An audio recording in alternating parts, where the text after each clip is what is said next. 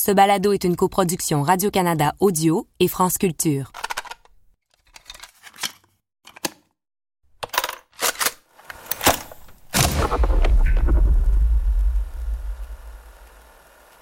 Je faisais des études de physique-chimie à Scientia et j'y allais souvent avec une amie euh, à la cité universitaire au thé dansant.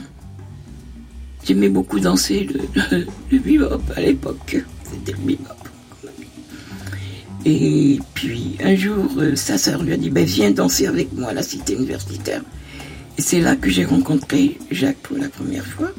Mais lui, il ne dansait pas le bebop, non. C'était le slow, tout bêtement. Il m'a invité à danser, nous avons dansé, puis voilà. On a fait connaissance de cette façon. Et vous aviez quel âge à cette époque-là? J'avais 21 ans, 22 ans. Et Jacques euh, avait quel âge? Il avait 4 ans de moins que moi. Ah, il était, il était tout jeune Oui, il était tout jeune. Hein. Avec cette entrevue, nous revenons plusieurs décennies en arrière, au milieu des années 50 à Paris. Jacques Mérine y rencontre Lydie de Souza, qui est étudiante. À peu près 4 mois, 5 mois après, il m'a demandé un mariage. C'est extrêmement rapide, ça. Hein? C'était rapide, oui. Et vous, vous avez accepté? Et j'ai accepté. Parce qu'il était vraiment adorable. C'était un garçon très bien. Jacques a 18 ans et Lydie devient sa première femme. C'était il y a plus de 60 ans et la femme avec laquelle je parle aujourd'hui a 90 ans passés. Mais Lydie est toujours une femme pétillante. D'un signe, elle demande à son fils Dominique d'aller chercher quelque chose. Est-ce qu'on peut vous montrer une photo de, lui quand on s'est connu à peu près Mais oui, bien sûr, j'adorerais voir ça. Ah, très bien. Je l'ai là. Dominique. Ah, oui. Ah ben.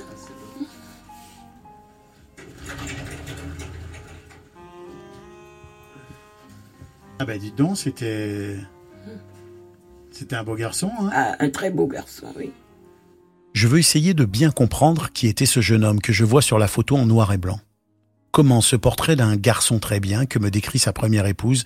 Est-il conciliable avec celui qui, quelques décennies plus tard, deviendra l'un des criminels les plus recherchés du Canada, puis de France?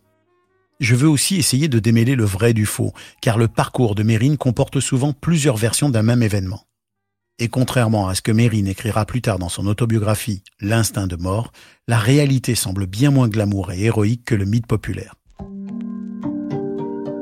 Mon nom est Stéphane Berthomé et vous écoutez Mérine, l'orgueil et le sang.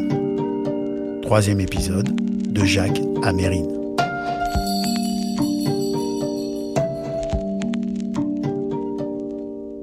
J'aimerais qu'on essaye de prendre ça par le commencement tu nous racontes un peu ce que toi, tu as appris de significatif sur sa jeunesse.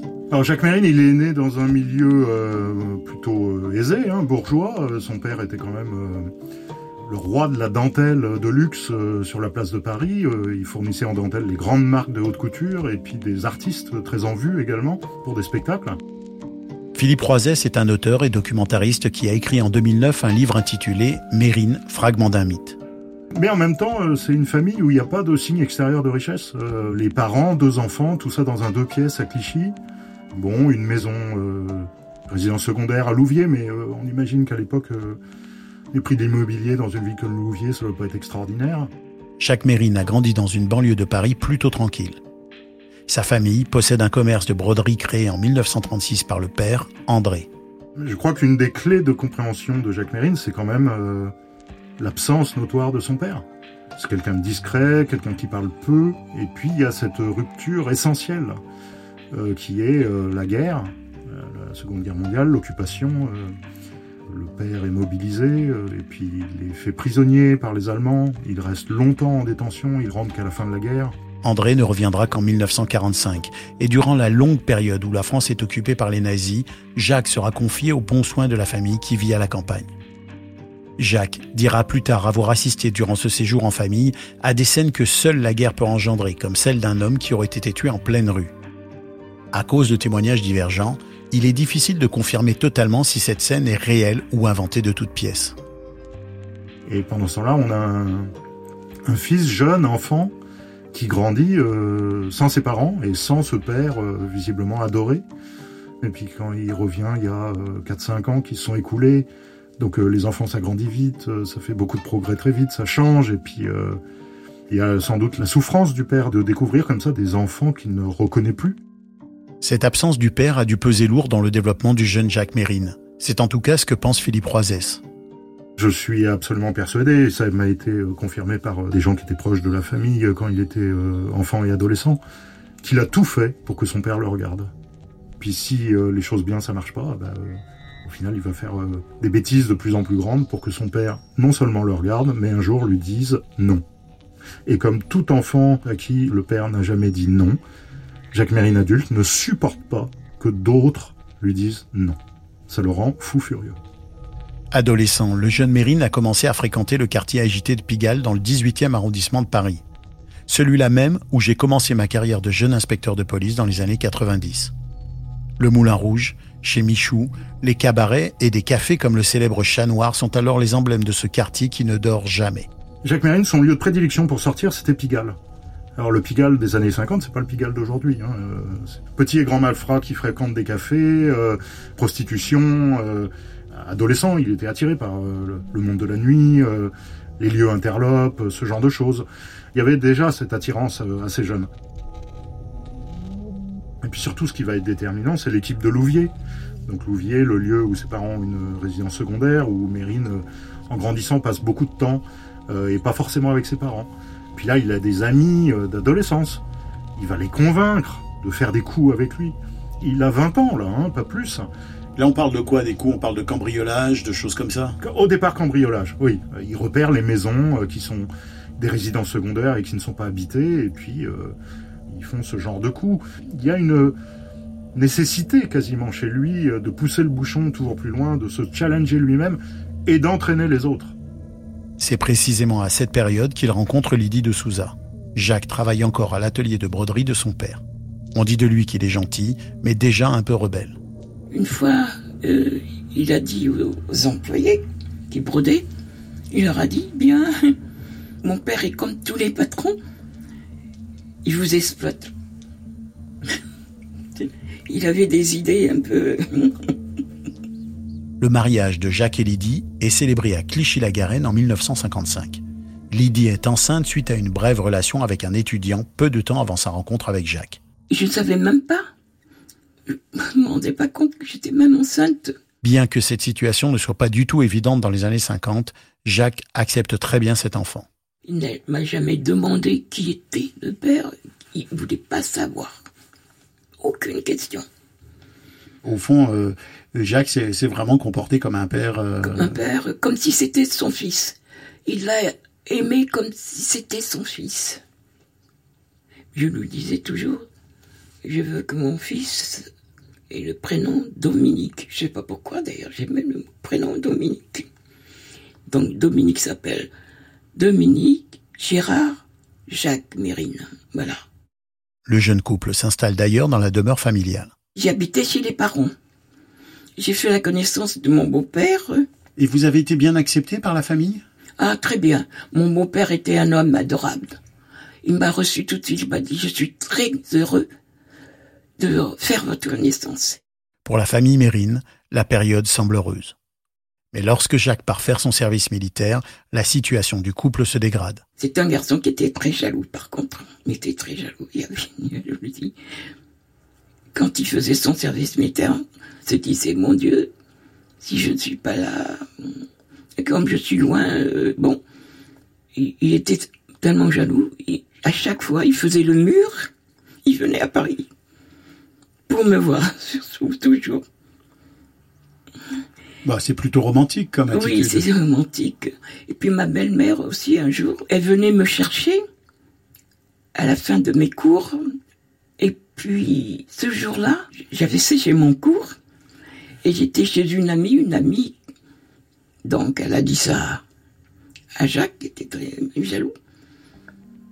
C'est lui qui a demandé c'est à cause de cette histoire que vous avez séché les cours qu'il a, demandé, le divorce le divorce, oui.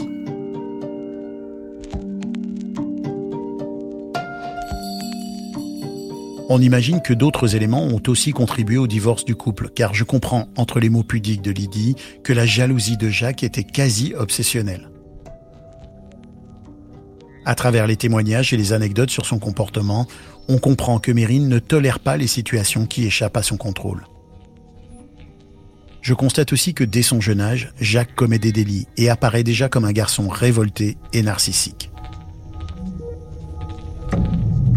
Les choses ont changé. La France doit prendre conscience que c'est actuellement que se joue le sort de l'Algérie et que c'est actuellement que se joue le sort de la nation française. À cette époque, la guerre d'Algérie bat son plein. Le gouvernement met en œuvre tous les moyens dont il dispose pour restaurer l'ordre et pour ramener le calme. Mérine explique dans son ouvrage L'instinct de mort s'être porté volontaire pour aller combattre en Algérie. Jacques Mérine, qui effectuait alors son service militaire, a-t-il choisi d'aller combattre en Algérie? Cette décision est-elle consécutive à sa séparation avec Lydie? Difficile à dire. Mais Lydie, comme plusieurs autres proches, pense que son engagement dans ce conflit est un point tournant dans le comportement de Jacques. Mais ça m'a surpris parce que je me suis dit, est-ce ma faute Il a commencé à son retour d'Algérie, le fait de changer complètement de vie, commencer à fréquenter. Euh, je me suis un peu culpabilisé. Hein. Quand il partait en Algérie, il est venu, il m'a dit, euh, j'ai plus rien à perdre. Il est parti. A plus rien à perdre. Donc pour vous, finalement, il l'a très très mal vécu ce divorce. Il a très mal vécu, oui, il a très mal vécu. Et c'est après son retour d'Algérie que il a commencé à changer. Jacques Mérine arrive à Alger en juillet 1957. Selon son dossier, il est incorporé au service militaire comme simple soldat. S'il est fait état de quelques décorations reçues, son dossier mentionne surtout qu'il est affecté à un groupe de soutien, le matériel, et non à un groupe de terrain ou une section opérationnelle. Dans l'instinct de mort, il explique qu'en Algérie, il a vu, il a fait, et on lui a fait faire des choses tellement horribles qu'il euh, était incapable de se réinsérer euh, dans la vie euh, civile de manière normale. Mérine a-t-il pu, comme il le dira plus tard, être traumatisé par ce qu'il a vu ou fait en Algérie? Philippe Roisest n'y croit pas.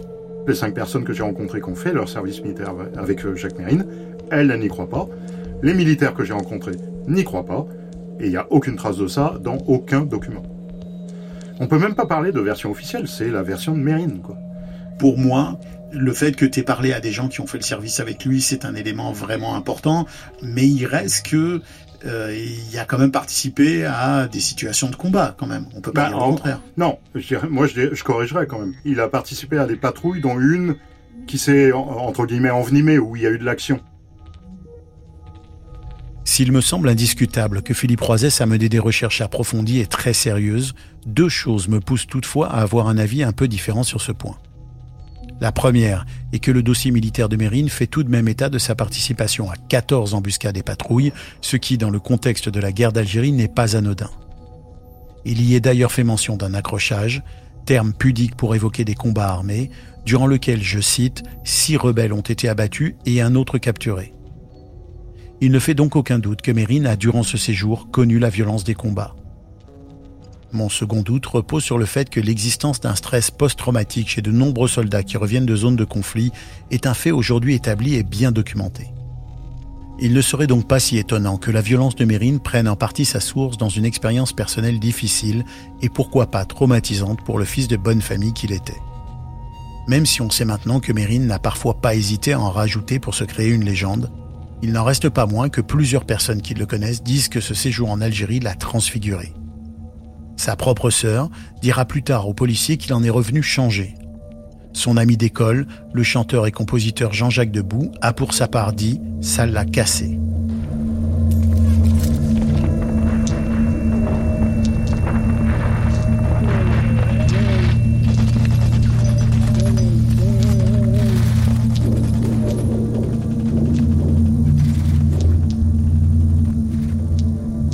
En mars 1959, à son retour d'Algérie, Jacques semble vouloir se ranger.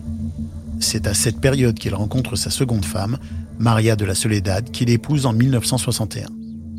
La même année, naît leur fille Sabrina. Jacques a un travail, mais dans le même temps, il fréquente assidûment les cercles de jeu. On ignore si c'est pour financer ses pertes au jeu ou pour une autre raison qu'il commet quelques cambriolages, mais visiblement, l'homme a du mal à réfréner ses élans criminels. Jacques Mérine ne s'est jamais arrêté dans ses projets euh, de gangstérisme ou de malfaiteur. C'est quelque chose auquel je, ne crois pas non plus. Ah, c'est intéressant ça. Quand, il a ce travail euh, où il réalisait des maquettes euh, dans un cabinet d'architecte, c'était juste une couverture. Un ancien policier m'avait confié la fiche Interpol datant de 1973 où il est résumé toutes les affaires importantes qu'a déjà Jacques Mérine à son CV.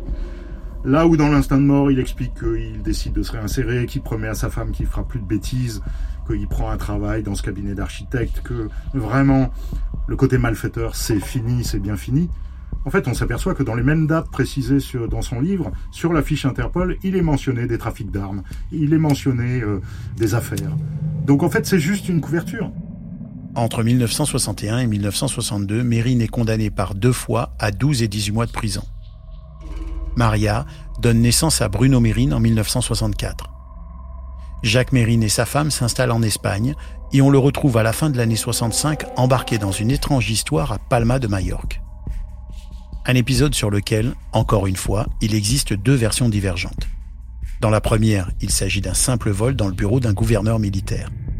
Dans la seconde, on dit que c'est plutôt un vol de documents et certaines sources indiquent que Mérine pourrait avoir agi pour le compte des services secrets des liens entre Jacques Mérine et les services secrets. Vraiment. Dans les faits, ce ne serait pas la première fois que les services d'espionnage français utilisent des criminels pour leurs bases œuvres, mais dans ce cas précis, j'ai du mal à y croire. Tout comme Philippe Roisès, qui lui a eu accès à des informations précises à ce sujet. Dans la fiche Interpol de 1973 de Jacques Mérine, il y a un fait extrêmement important, c'est qu'on s'aperçoit que la fameuse affaire de Palma de Majorque, qui serait euh, une affaire euh, incroyable d'espionnage, de contre-espionnage, euh, très louche, avec des éléments politiques, qu'il aurait travaillé peut-être pour des services secrets, c'est juste un cambriolage. Rien de plus.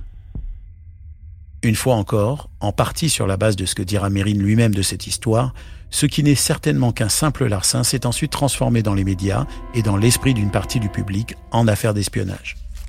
Dans les faits, on est loin de la vie d'espion, puisque Jacques Mérine devient restaurateur aux îles Canaries avec Maria dans l'année qui suit, en 1966. Leur troisième enfant, Boris, voit le jour, mais le couple bat déjà de l'aile. Ils se séparent durant l'été de la même année et Maria rentre en France avec les enfants. C'est un tournant qui a certainement une grande importance dans la vie de Jacques Mérine, mais surtout pour Sabrina, Bruno et Boris, qui ne reverront plus jamais leur père.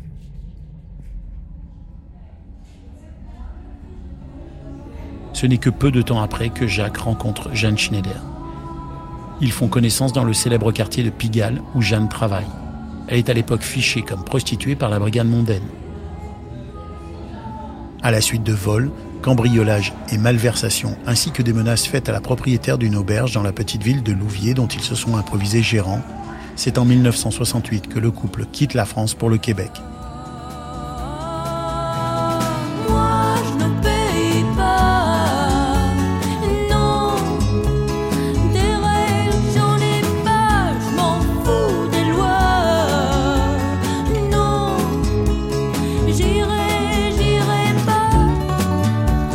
1969, il a 33 ans, c'est le début de la célébrité.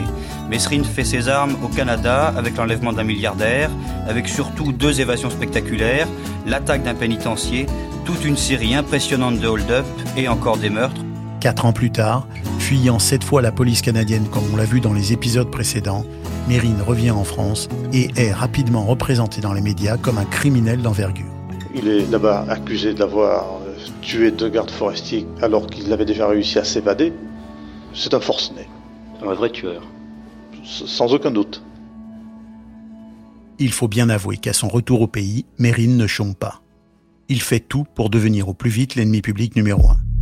Sa jeune compagne québécoise, Jocelyne de Reich, découvre la France pour la première fois dans le contexte très particulier où Jacques s'entoure de différents criminels pour se remettre au braquage. Émérine n'hésite pas à mêler Jocelyne à ses entraînements dans la maison de banlieue où ils habitent. J'ai vu Jacques installer des cordes pour atterrir sur le toit d'une autre maison. C'est là qu'il a vu que j'étais bonne en saut. Parce que j'ai pratiquement pas eu besoin de la corde. Il y avait des murs de béton dans le sous-sol. Puis oui, j'ai appris à tirer là. Et euh, j'ai appris à me coucher par terre au cas que la police faisait éruption puis qu'il y avait une fusillade. C'était le grand porte-avions qui m'entraînait, qui sortait son arme, qui avait pas de balle dedans. Il faisait comme s'il me prenait par surprise et j'avais intérêt à me coucher vite. Le grand porte-avions, c'est Michel Ardouin, dont Mérine a fait la connaissance vers la fin de son séjour canadien et qui l'avait aidé à quitter le pays pour le Venezuela. Quand il m'arrive en France, moi j'ai une agence immobilière dans l'île Saint-Louis, j'ai un appartement dans l'île Saint-Louis, je suis avec une dame très gentille, très belle, j'ai, je sais pas, 6-7 mandats d'arrêt, et je bois le coup tous les jours avec les flics qui font la protection du président Pompidou. M'arrive Mérine, il a acheté sur le parcours à Poitiers un Herstal 5 coups, automatique, une vanne de Longrif Hermaver, qui est la réplique de la carabine US. Et je me dis, ce mec-là, c'est devenu un très bon braqueur de banque euh, au Québec. On va monter sur les banques comme des fous pendant deux mois. Et dans deux mois, si je remonte un capital de 500 000 francs ou ça, je repars au Paraguay, je remonte mes affaires. En effet, les vols à main armée se succèdent à nouveau. Jacques Mérine semble pris d'une sorte de frénésie, enchaînant parfois plusieurs attaques de banque sans même faire de repérage toujours avec un ego et un goût de la provocation qui peuvent le pousser assez loin. Ce que j'ai haï, détesté de lui, c'est quand il disait à quelqu'un qu'il connaissait à peine, tu sais pas qui je suis, c'est moi, Jacques Messrine. J'étais frustré, j'étais choqué après lui. Pourquoi? Parce que ces gens-là, ils les mettaient dans l'embarras, parce que ces gens-là ont dû le dénoncer. Mais c'était plus fort que lui. Je suis Jacques Masson. On comprend avec ce témoignage de Jocelyne de Rèche combien Jacques affectionnait le personnage de Mérine, le criminel, qui prend de plus en plus d'ampleur depuis son retour du Québec. Et pour Ardouin, le comportement de Jacques Mérine à cette époque démontre combien il fantasmait ce personnage et agissait de façon irréfléchie. On était en cavale, on travaillait ensemble, il sortait à mon insu, il allait dans les cercles clandestins de jeu tous les soirs, il faisait la tournée de ceci, la tournée de cela. Il a, il a peur de rien. Il sortait, il jouait sa chance, il jouait son jeu. À propos de risque, justement, au début de l'année 73, sans prévenir ses comparses, Mérine se rend dans un bar pour régler des comptes avec un homme qu'il pense être un indicateur de police. Il m'a dit qu'il part pour X temps, mais il est en retard de des heures et des heures. Un policier en civil se trouve justement dans le bar au moment où Mérine y entre. Il y a un échange de coups de feu et le policier est blessé à la jambe. Mérine est lui aussi blessé lors de cette expédition punitive. Il arrive à un moment donné, bon, euh, il y a du sang sur lui, il a été touché par balle. Il m'a raconté que oui, il est allé pour régler un règlement de compte. J'ai qui est arrivé récemment. Non, ça fait plusieurs années. J'étais stupide, c'est con. T'es en cavale, là. Ta liberté est importante. Mais lui, c'est parce qu'il y avait rien à faire, il s'ennuyait qu'il disait. On dit, oh, j'avais envie de bouger un peu qui a mangé une balle dans le bras. Une nouvelle illustration de l'orgueil de Mérine et de son goût pour l'adrénaline. Un autre événement d'une grande violence vient marquer le retour de Mérine en France, et cette fois, comme l'explique Philippe Roisès, il s'agit d'un meurtre. Celui d'un jeune proxénète qui s'était mis à dos de grosses pointures du milieu criminel. Ce jeune proxénète avait fait une connerie. Un truc qui, dans les codes du milieu, ne se fait pas. Une situation que Mérine et Ardouin doivent régler à tout prix pour éviter qu'elle ne leur retombe dessus. Il fallait donner un signe de bonne volonté, et le signe de bonne volonté, c'était d'abattre ce jeune euh, proxénète pour, euh, du fait de la connerie qu'il avait fait. Il n'est pas rare dans le milieu criminel que les situations fâcheuses soient réglées par l'élimination de celui qui est à l'origine du trouble. Quand j'ai rencontré Jocelyne Reich, je l'interview, on discute et tout, et puis à un moment, euh, je sais plus si c'est dans l'interview ou si c'est hors interview, je lui dis, euh, quand il y a eu ce jeune proxénète euh, de 22 ans euh, dans la forêt de Versailles, hein, et qui l'ont abattu, apparemment de une ou deux balles dans le visage à bout portant, et qu'après ils l'ont enterré. Vous étiez là? Et elle me dit, bah oui, j'étais là. Ils m'ont dit de rester dans la voiture, mais j'ai tout vu. J'en ai pas dormi pendant des nuits de voir Jacques Mérine abattre ce jeune proxénète à bout portant. Mérine va alors se retrouver dans la mire des policiers qui parviennent assez rapidement à remonter jusqu'à sa planque grâce à des écoutes téléphoniques. Et moins de six mois après son arrivée en France, en mars 73, il est arrêté en bas de chez lui. Est sorti euh, faire l'épicerie. C'est en revenant que il a remarqué que c'était trop calme. Il s'est mis à regarder. Hop, il était encerclé par la police plusieurs dossiers sont en cours contre lui et il risque de lourdes peines de prison sur plusieurs affaires. Anecdote peu connue du grand public, c'est à l'occasion de cette arrestation que Jacques Mérine propose pour la première fois aux policiers de partager avec lui une bouteille de champagne durant la perquisition menée dans sa planque. On s'est fait arrêter toutes les deux. Moi, j'étais relâché. Ben, il a dit même au juge, vous avez intérêt à la libérer. Et au bout de trois mois, on me libérait. Puis là, aussitôt qu'on m'a libéré, ben, pas longtemps après, il s'est évadé. Toutes les polices de France recherchent celui qui est ce soir l'ennemi public numéro un. À dire vrai, il porte déjà ce titre au Canada. Il s'agit du redoutable gangster Jacques Mérine, accusé d'assassinat au Canada et d'agression à main armée en France. En juin 1973, à la faveur d'une comparution au tribunal pour une affaire de chèque volé, Jacques Mérine s'évade. Comme il l'avait annoncé aux policiers lors de son arrestation, il n'est pas resté plus de trois mois en prison. Alors qu'il se trouvait dans le couloir du cabinet du juge d'instruction, Mesrine demanda à aller aux toilettes. Il avait repéré les lieux et un complice a introduit un pistolet Luger 9 mm dans les toilettes du tribunal où il simule des maux de ventre. Quand il ressortit, il tenait un pistolet à la main et fit feu sur un gendarme qu'il blessa. Mérine prend en otage le président du tribunal et rejoint un complice qui l'attend dans une Alfa Romeo dans la cour du palais. Il a pris euh, le juge en otage, il est sorti du palais avec le juge, il y a une voiture qui l'attendait, il s'est enfui dans la voiture. Mérine relâche le juge au moment de monter dans la voiture. Il est blessé par des coups de feu tirés par les policiers, mais parvient à s'enfuir. Comme il est très activement recherché, sa cavale s'annonce difficile. Mais Mérine aime le risque et se grise de l'attention qui ne cesse de grandir à son sujet. Mais ce qui inquiète surtout les policiers, c'est que Mérine n'a pas hésité à tirer et qu'il fera payer cher sa capture.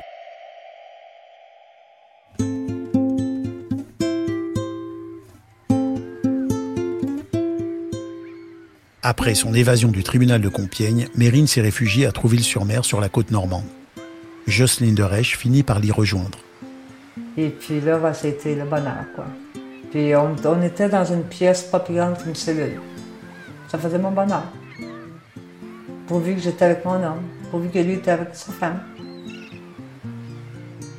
Jocelyne se souvient qu'il fréquente un bar chez Marcel à Trouville. La patronne euh, était très gentille. Et un jour, on était là en train de manger, puis il y avait des amis à Jacques qui étaient là. On, on était peinards, on était tranquille, tout allait bien. Et puis, il y a deux petits euh, truands à la con, puis qui commencent à casser les cendriers. Ils ont manqué de respect à la patronne. Aussi vite qu'une guêpe, Jacques a volé sur la table. Il La table était en avant de nous autres. Assez vite qu'il le poignait à la gorge. Et moi, j'avais le sac d'armes. Ils n'ont pas eu besoin d'armes. Puis moi, j'ai remarqué qu'en le tenant à la gorge, le, le titre ne tenait plus à terre. C'est moi qui est arrivé à côté de Jacques. Je dis, regarde, je m'excuse parce que si tu continues, il pourrait même plus s'excuser, il pouvait même plus parler, ne rien dire. Regarde son teint, il en- il s'en revient mauve, bleu, il change de couleur. Il était en train de le tuer, de ses mains.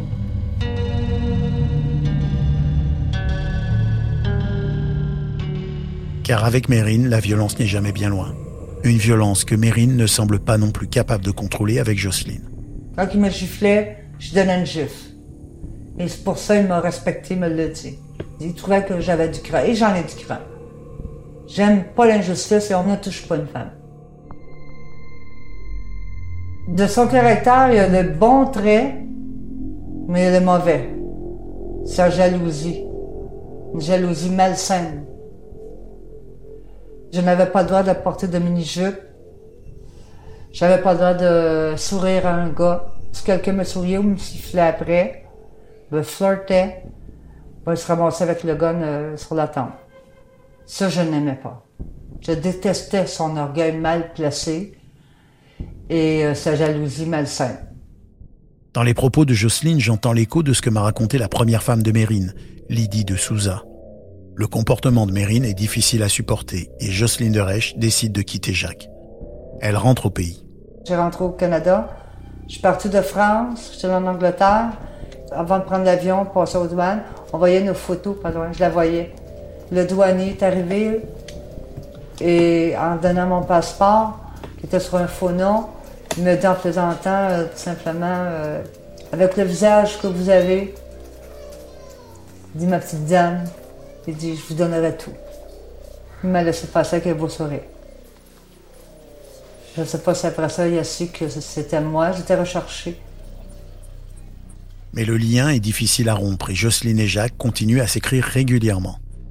Et malgré la distance, elle va à nouveau subir ses colères. On s'écrivait tous les jours. Si je passais une journée sans lui écrire, j'écrivais deux lettres le lendemain. C'était la colère totale. On avait été prendre un café, des amis et moi. Juste un petit café. J'étais fatiguée, j'ai écrit le matin, je me suis levée plus de bonne. J'ai écrit, je ai tout expliqué ça. Et j'ai eu des rafales de lettres de menaces, puis euh, il voulait me défigurer. Et là, je vais défigurer ta petite gueule d'amour et tu es ta petite sœur. Là encore, comme avec Lydie une vingtaine d'années plus tôt, Mérine ne supporte pas que tout ne tourne pas autour de lui, et sa rage est d'une violence qui semble sans limite. Jacques reproche à Jocelyne de n'avoir été avec lui que par intérêt. Et Jocelyne décide de lui prouver le contraire. Elle décide alors d'organiser l'évasion de Jean-Paul Mercier. Fait que là, je OK, va te montrer, moi, que, regarde, j'en ai rien à foutre de tes bijoux. Fait que là, je risquais ma vie pour lui montrer que, regarde, c'était complètement gouré, puis il savait très bien, mais c'est son orgueil.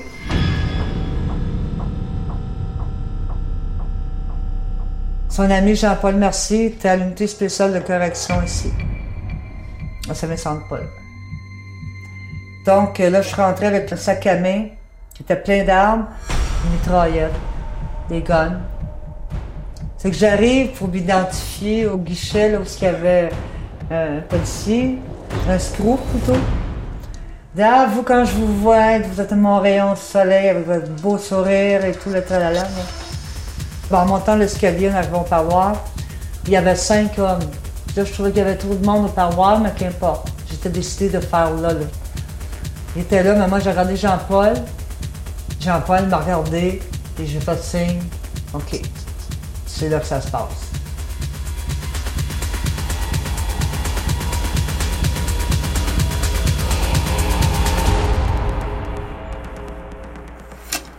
Jocelyne de Reich et Carole Moreau, qui se sont reconnus coupables la semaine dernière d'avoir facilité l'évasion de cinq détenus du pénitencier Saint-Vincent-de-Paul, ont été condamnés aujourd'hui à des peines d'emprisonnement de 23 et 18 mois respectivement. Je dis que tu es trop docile, qu'il faut mordre avec les dents. Moi la vie je la consumerai déraisonnablement. Voulant prouver sa valeur et son indépendance à Mérine, Jocelyne de Reich est passée seule à l'action et elle doit en subir les conséquences.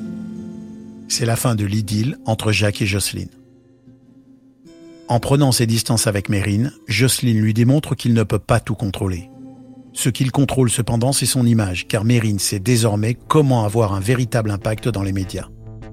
Et il va désormais tout faire pour obtenir une visibilité sans précédent.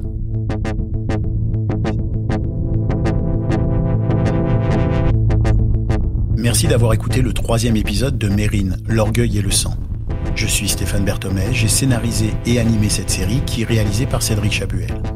Cette série est une coproduction Radio-Canada Audio et France Culture. La suite au prochain épisode.